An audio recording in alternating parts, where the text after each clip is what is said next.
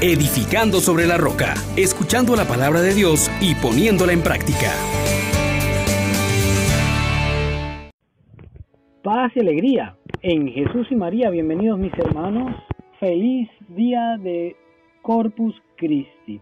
La iglesia celebra en este día el cuerpo y la sangre de Jesucristo nuestro Señor, que en algunos lugares eh, se ha celebrado ya el día jueves pasado, pero hoy para participación del pueblo lo ha pasado al domingo la iglesia. Invoquemos al Espíritu Santo para que nos haga partícipes de este misterio de amor. Oh gran poder de Dios, enciéndenos en tu fuego el amor. Oh Espíritu que vienes de lo alto, llénanos de Dios. Oh Espíritu, óleo santo, úngenos en el amor. Hermanos, hermanas, Hoy de verdad que es un día muy especial. Vamos a meditar el Evangelio según San Marcos capítulo 14, versículos del 12 al 16 y del 22 al 26. El primer día de la fiesta de los panes ácimos, cuando se sacrificaba el cordero pascual, le preguntaron a Jesús sus discípulos, ¿Dónde quieres que vayamos a prepararte la cena de Pascua? Él les dijo a dos de ellos, vayan a la ciudad, encontrarán a un hombre que lleva un cántaro de agua, síganlo, y díganle al dueño de la casa en donde entre, el maestro manda preguntar dónde está la habitación en que voy a comer la Pascua con mis discípulos. Él les enseñará una sala en el segundo piso, arreglada con divanes. Prepárennos allí la cena. Los discípulos se fueron, llegaron a la ciudad, encontraron lo que Jesús les había dicho y prepararon la cena de Pascua. Mientras cenaban, Jesús tomó un pan, pronunció la bendición, lo partió y se lo dio a sus discípulos diciendo, Tomen, esto es mi cuerpo, y tomando en sus manos una copa de vino, pronunció la acción de gracias. Se las dio, todos bebieron y les dijo, esta es mi sangre, sangre de la alianza que se derrama por todos. Yo les aseguro que no volveré a beber del fruto de la vid hasta el día en que beba el vino nuevo en el reino de Dios. Después de cantar el himno, salieron hacia el monte de los olivos. Palabra del Señor. Gloria a ti, Señor Jesús. Mis hermanos, hoy quiero que hagamos esta reflexión basándonos en tres puntos. Primero, quiero compartir una reflexión de Santo Tomás de Aquino adecuada para el día de hoy que nos va a servir de mucho. Luego, en segundo momento, miraremos los efectos que hace la Eucaristía en quien la consume. Y finalmente, oraremos con el canto Laudate Sion, que se pronuncia en la fiesta de Corpus Christi, también compuesto por Santo Tomás de Aquino. Y esto lo comenzamos diciendo con Santo Tomás de Aquino, oh banquete precioso y admirable. El Hijo único de Dios, queriendo hacernos partícipes de su divinidad, tomó nuestra naturaleza a fin de que hecho hombre divinizase a los hombres. Además, entregó por nuestra salvación todo cuanto tomó de nosotros, porque por nuestra reconciliación ofreció sobre el altar de la cruz su cuerpo como víctima a Dios su Padre, y derramó su sangre como precio de nuestra libertad y como baño sagrado que nos lava, para que fuésemos liberados de una miserable esclavitud y purificados de todos nuestros pecados. Pero a fin de que guardásemos por siempre jamás en nosotros la memoria de tan gran beneficio, dejó a los fieles bajo la apariencia de pan y de vino, su cuerpo para que fuese nuestro alimento y su sangre para que fuese nuestra bebida. Oh banquete precioso y admirable. Banquete saludable y lleno de toda suavidad. ¿Qué puede haber en efecto más precioso que este banquete, en el cual no se nos ofrece para comer la carne de becerros o de machos cabríos, como se hacía antiguamente bajo la ley, sino al mismo Cristo, verdadero Dios? No hay ningún sacramento más saludable que este, pues por él se borran los pecados, se aumentan las virtudes y se nutre el alma con la abundancia de todos los dones espirituales.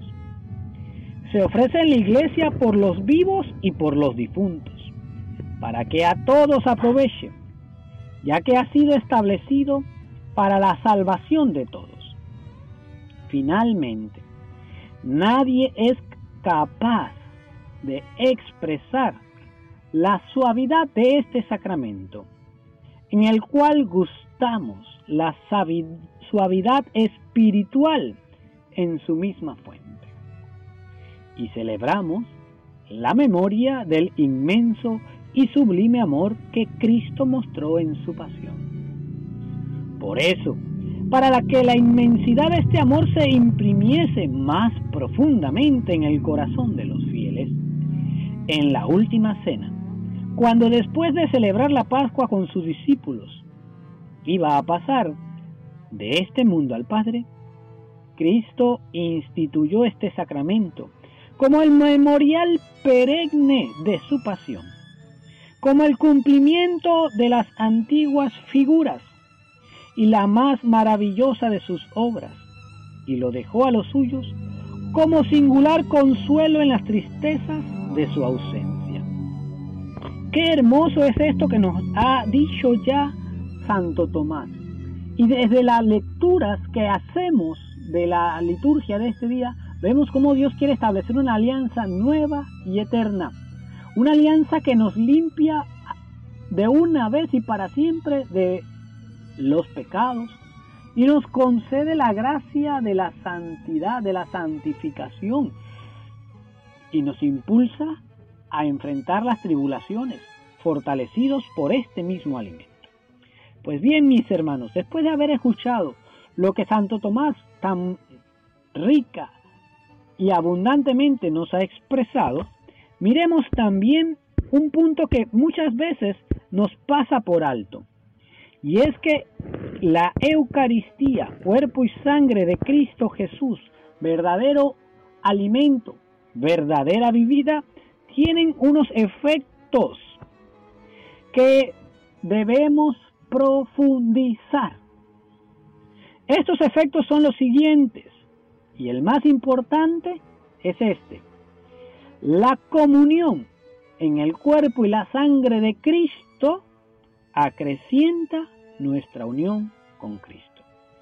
Estos e-, efectos que voy a mencionar ahora usted lo encuentra en el Catecismo de la Iglesia Católica a partir del numeral 1391 hasta el 1401. Pues bien, voy a mencionarlos y después comentaremos algo de ellos. Ya hemos dicho que la comunión acrecienta nuestra unión con Cristo. Segundo, conserva y acrecienta y renueva la vida de gracia recibida en el bautismo. La comunión en tercero nos separa del pecado.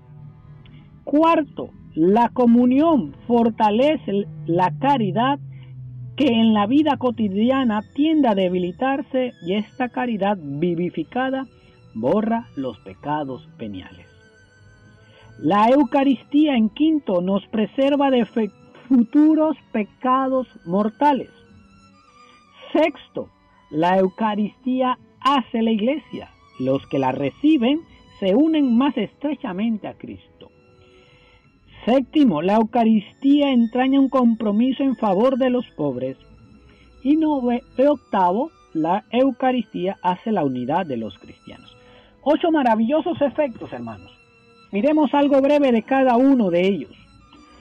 Cristo que se ha quedado verdaderamente en pan y en el vino consagrados como su cuerpo y su sangre, lo que hace es cuando lo ha dicho ya en el capítulo 6 de San Juan, quien come mi cuerpo y bebe mi sangre tiene vida en él. Yo permanezco en él y él en mí. Hermanos, este encuentro que Dios nos da nos une estrechamente, nos acrecienta esa unión con Cristo. Pues dice Jesús, quien come mi carne tiene la vida en él, quien no la come no la tiene. Somos uno con Cristo mientras más comulgamos. Segundo, esta Eucaristía también conserva, acrecienta y renueva la vida de la gracia recibida en el bautismo. El que es la fuente nos alimenta y nos nutre para renovar en nosotros la vida. También llenos de Cristo y en Cristo no hay pecado, por tanto la Eucaristía nos aleja, nos separa del pecado. Y también desde allí vemos cómo pasamos entonces a unirnos a Cristo en su misión de hacer el bien, de pasar por la vida haciendo el bien. Por eso es que la Eucaristía fortalece la caridad, porque a veces en el cotidiano trabajo, en las labores diarias, en las diferentes situaciones que experimentamos, podemos perder la dulzura del carácter, la caridad por el prójimo, sin embargo la Eucaristía nos fortalece en medio de esas luchas cotidianas de nuestras debilidades. Y así también se van borrando nuestros pecados veniales. Seguimos diciendo, hermanos, que quien come el cuerpo de Cristo y bebe su sangre, hace una ruptura con el pecado mortal. Y la Eucaristía nos preserva de futuros pecados mortales. También queremos decir es que al unirnos a Cristo, nos unimos a su cuerpo, a la iglesia. Esto es un efecto maravilloso, un efecto que poco a poco vamos consolidando, el cuerpo de Cristo. Pero también la Eucaristía nos hace tomar un compromiso en favor de los necesitados, de los pobres. Después de comulgar no nos podemos quedar llenos, ¿no? Tenemos que salir a darlo. Tenemos que salir a enfrentar las tribulaciones del mundo sabiendo que otros y yo estoy unido a Cristo en ese cuerpo maravilloso. Por esto, mis hermanos, habrá muchísimo más que decir de los efectos de la Eucaristía. Pero quiero, pues, que tú también des gloria a Dios por esta maravilla que es la institución de su cuerpo y de su sangre como alianza viva y eterna que nos renueva. Y por eso yo te invito, hermano, a que en este momento alabemos a Dios con el canto de Laudate Sion. Ese canto que hoy se toma como secuencia esa poesía de Santo Tomás de Aquino. Al Salvador alabemos, que es nuestro pastor y guía. Alabémoslo con himnos y canciones de alegría. Alabémoslo sin límites y con nuestras fuerzas todas, pues tan grande es el Señor que nuestra alabanza es poca. Gustosos hoy aclamamos a Cristo, que es nuestro pan, pues Él es el pan de vida que nos da vida inmortal. Doce eran los que cenaban y le dio pan a los doce. Doce entonces los comieron y después todos los hombres. Sea plena la alabanza y llena de alegres cantos, que nuestra alma se desborde en todo un concierto santo Hoy celebramos con gozo la gloriosa institución de este banquete divino, el banquete del Señor. Esta es la nueva Pascua, Pascua del único Rey, que termina con la alianza tan pesada de la ley.